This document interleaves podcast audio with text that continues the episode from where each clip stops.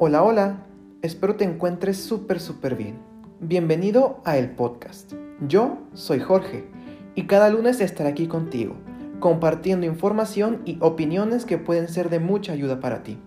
Así que ponte los audífonos, sube el volumen y pon mucha, pero mucha atención. Estoy seguro que hoy aprenderás algo nuevo conmigo.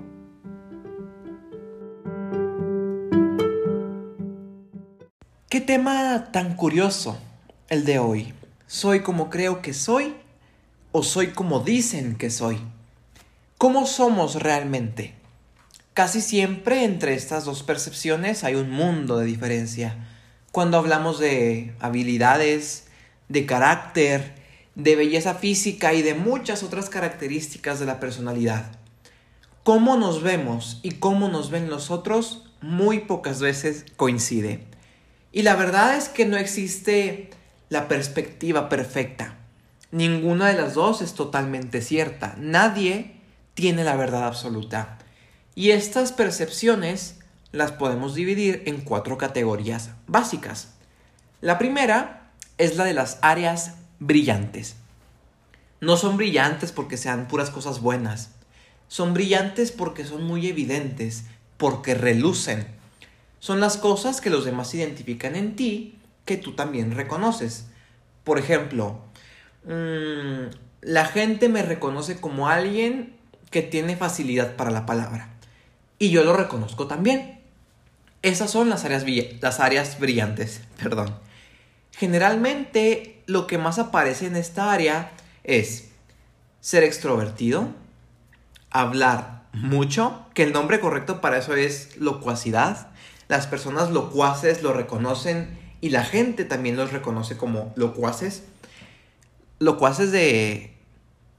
de que hablan, no, no de que estén locos, ¿eh? Y la otra que suele aparecer mucho aquí también es la dominancia, buscar imponerse sobre los demás. Estas, estas son unas de las áreas más brillantes que podemos tener. Busquen cuáles son esas que les dicen todo el tiempo y que ustedes aceptan que son que les dicen y que ni siquiera la piensan, que ya saben que sí lo son. Por ejemplo, yo creo que no ha pasado por mi vida alguien que no piense que soy medio necio. Y sí, lo reconozco, la verdad es que cuando tengo una idea soy bastante necio en defenderla y realizarla. La que sigue es el área oscura. Estas son cosas que no son fáciles de reconocer por ti ni por los demás. Generalmente son cosas inconscientes. Retomando un poquito el programa de hacerse la víctima, eh, muchas personas se hacen la víctima de forma inconsciente. Y ellos pueden decir que no, que no es cierto. Y a lo mejor los otros desde afuera, pues dicen que no, no se hace la víctima, es que, es que sí sufre mucho o, o lo que sea.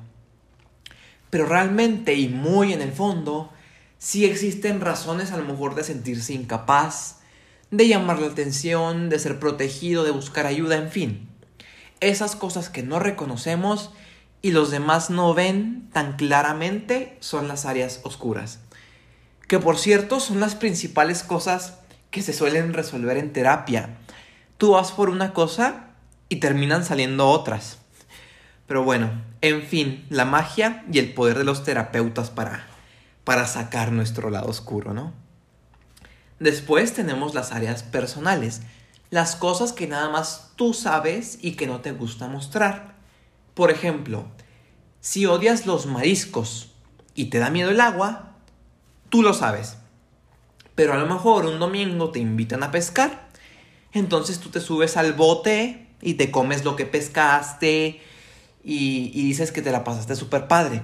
Aunque en el fondo sabes que no te gusta. Pero lo haces porque ante los ojos de los demás es bien visto o porque quieres quedar bien.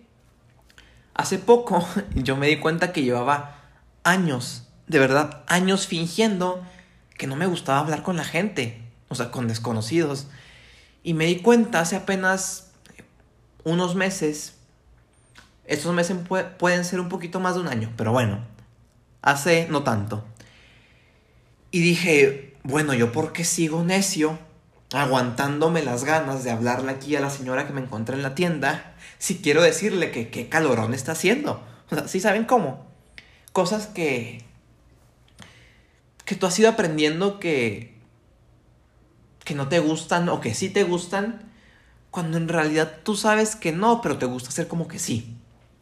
Y por último, la última de las cuatro son los puntos ciegos. Y estos son de los más peligrositos. Son las cosas que solo son evidentes para otros, pero no para ti. Pueden ser tus niveles de hostilidad.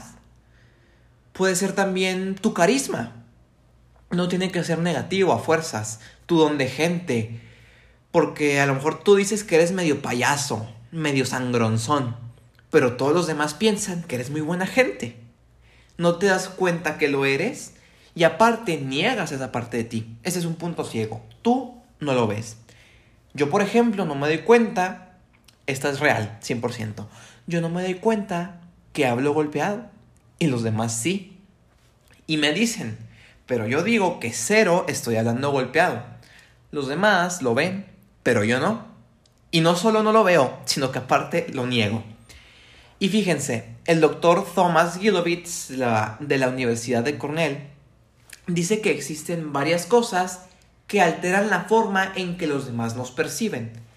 Pero también dice que nosotros tendemos a sobreestimar la capacidad de las personas para leernos. Dice que creemos que hay personas que pueden leer nuestro estado interno, nuestras intenciones, nuestros pensamientos. Y a esto se le llama ilusión de transparencia. Y es un sesgo cognitivo. Y también solemos sobreestimar cómo nuestra apariencia y nuestras acciones son vistos o juzgados por los demás. Creemos que todo el mundo nos está viendo, que por cualquier cosa vamos a hacer el oso. Y la realidad es que la gente ni cuenta se da. A la gente le vale si traes el pelo esponjado, si traes una mancha labial en el diente. En general no lo notan. Y esto se llama el efecto del reflector.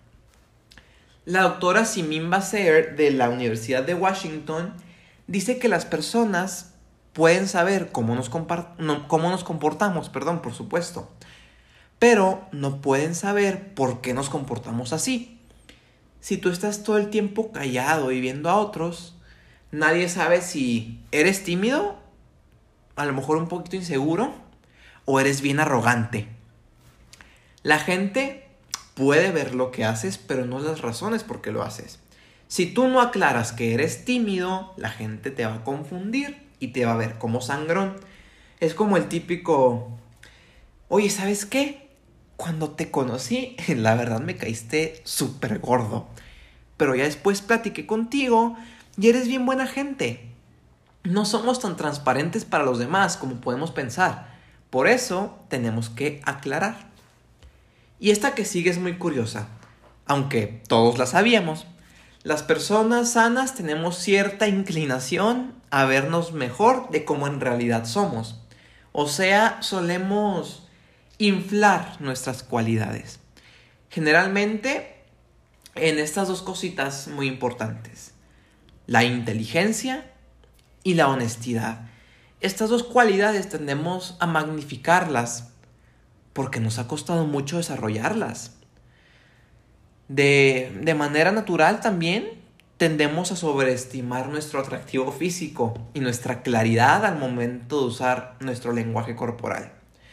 Nosotros podemos decir, no, es que, es que yo siempre que platico uso mucho las manos y, y me ayuda, me ayuda mucho a quedar claro, siempre que yo hablo queda claro el mensaje, cuando en realidad no queda tan claro a lo mejor.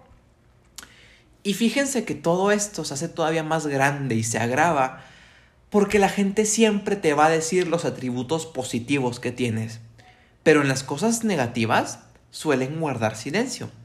Por eso casi siempre que te enteras de lo que no le gusta a la gente de ti es por medio de chismes. Y esto es un poquito también cultural, ¿eh? eh porque si hay países que tienen esa tendencia a ser muy directos en este tipo de cosas. Pero los mexicanos tenemos mucho ese deseo de agradar. Solamente te dicen que eres inteligente, guapo y honesto.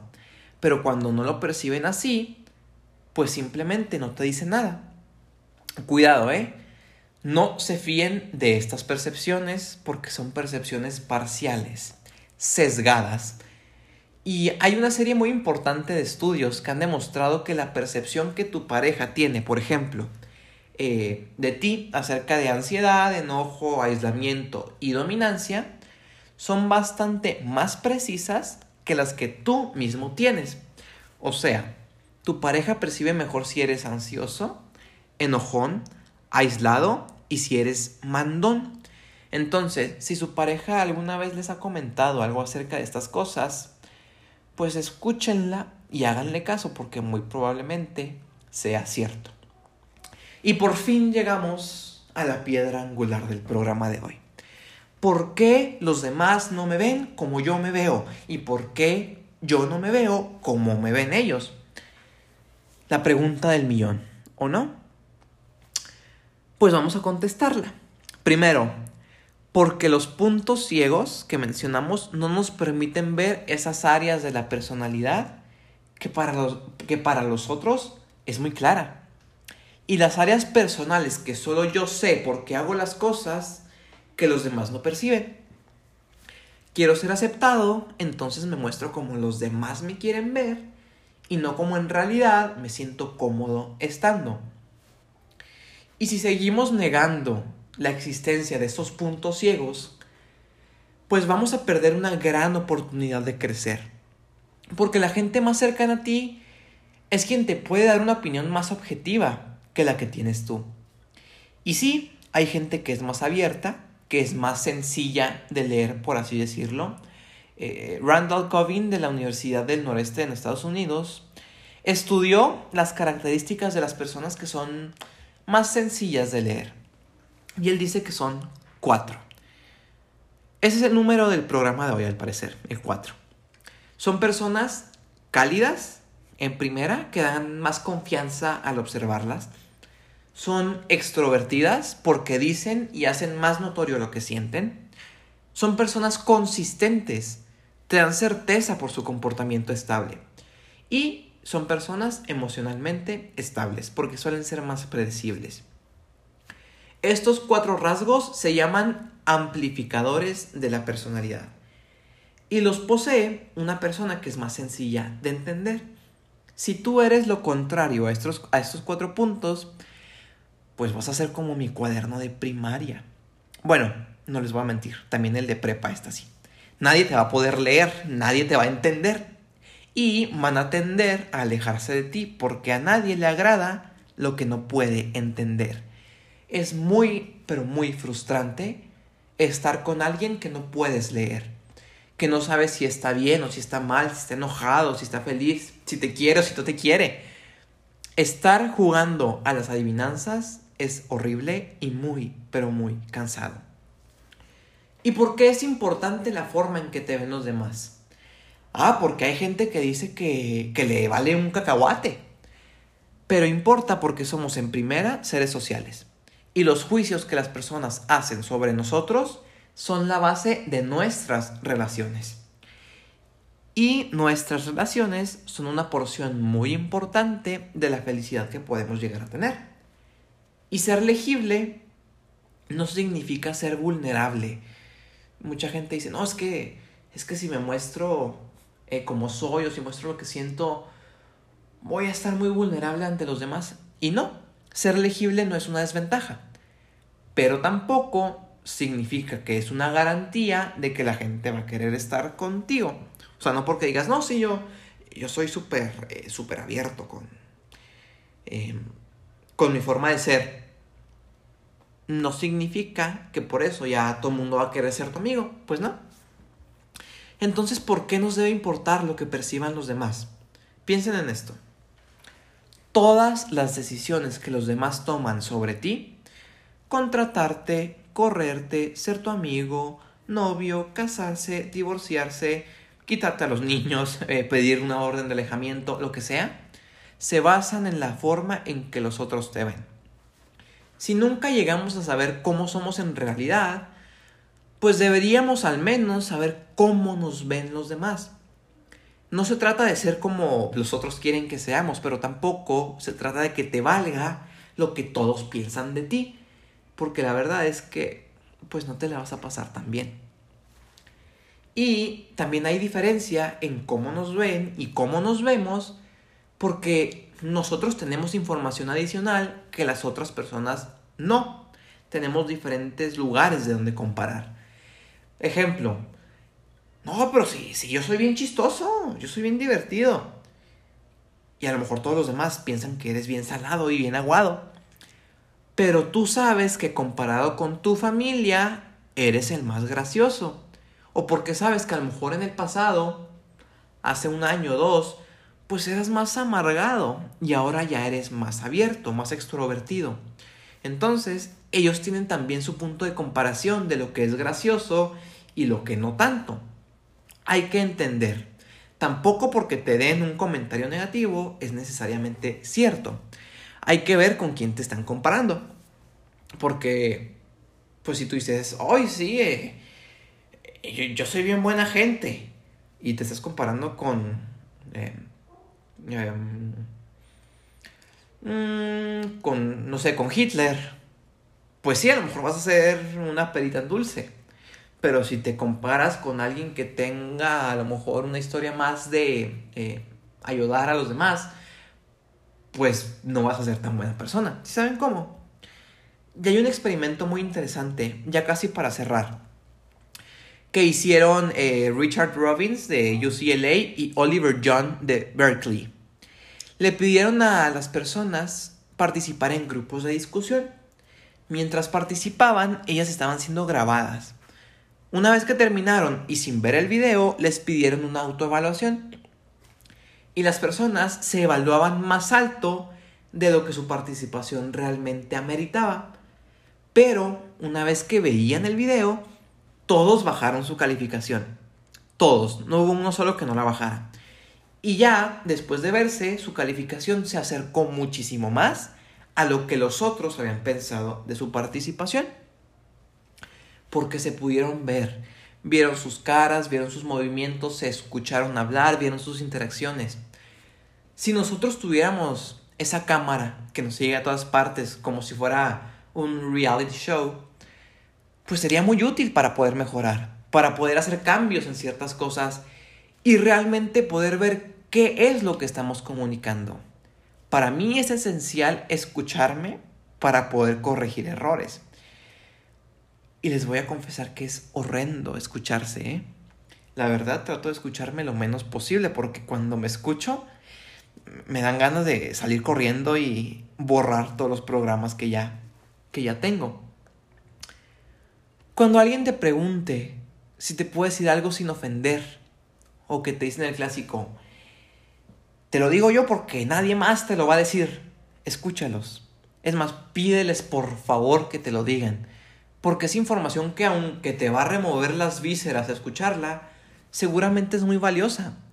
Es algo, es algo, es mucho, una cuestión de autoobservación, de autoconocimiento y de esta capacidad de ser flexible y ser objetivo para descartar las opiniones extremas, pero estar preparado para conocer partes de ti que están en un punto ciego. Eso te permitirá hacer las modificaciones necesarias que te van a abrir Perdón. Eso te permitirá hacer las modificaciones necesarias que te van a abrir puertas que hasta hoy no tienes ni idea. Y no tienes que cambiar quién eres. No se trata de eso. No tienes que matar tu personalidad para ser como los otros quieren que seas. Pero te va a permitir saber si te comportas y te comunicas de la forma que tú quisieras para poder obtener los resultados que deseas.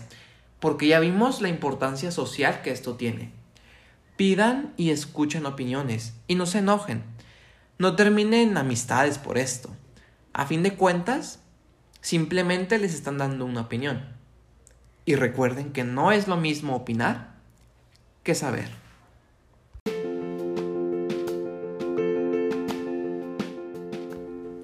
Y bueno, con eso eh, concluimos. Ah, les debo una disculpa por no subirles programa la semana pasada. Em, la verdad es que anduve apurado con unas cosas y cuando menos me, me lo esperaba ya era martes, entonces se me pasó. También les aviso, quien ya me conoce ya sabe, pero el siguiente domingo es mi cumpleaños. Entonces me quiero tomar esos días. Muy probablemente les voy a dejar un, un programa ya grabado para, para el lunes, pero en caso de que no, pues ya saben por qué fue. Aunque lo más seguro es que sí, sí se los voy a dejar porque se los debo. Bueno, sin más, ya saben que yo soy Jorge Medina Regalado. Este fue el podcast y nos estamos escuchando.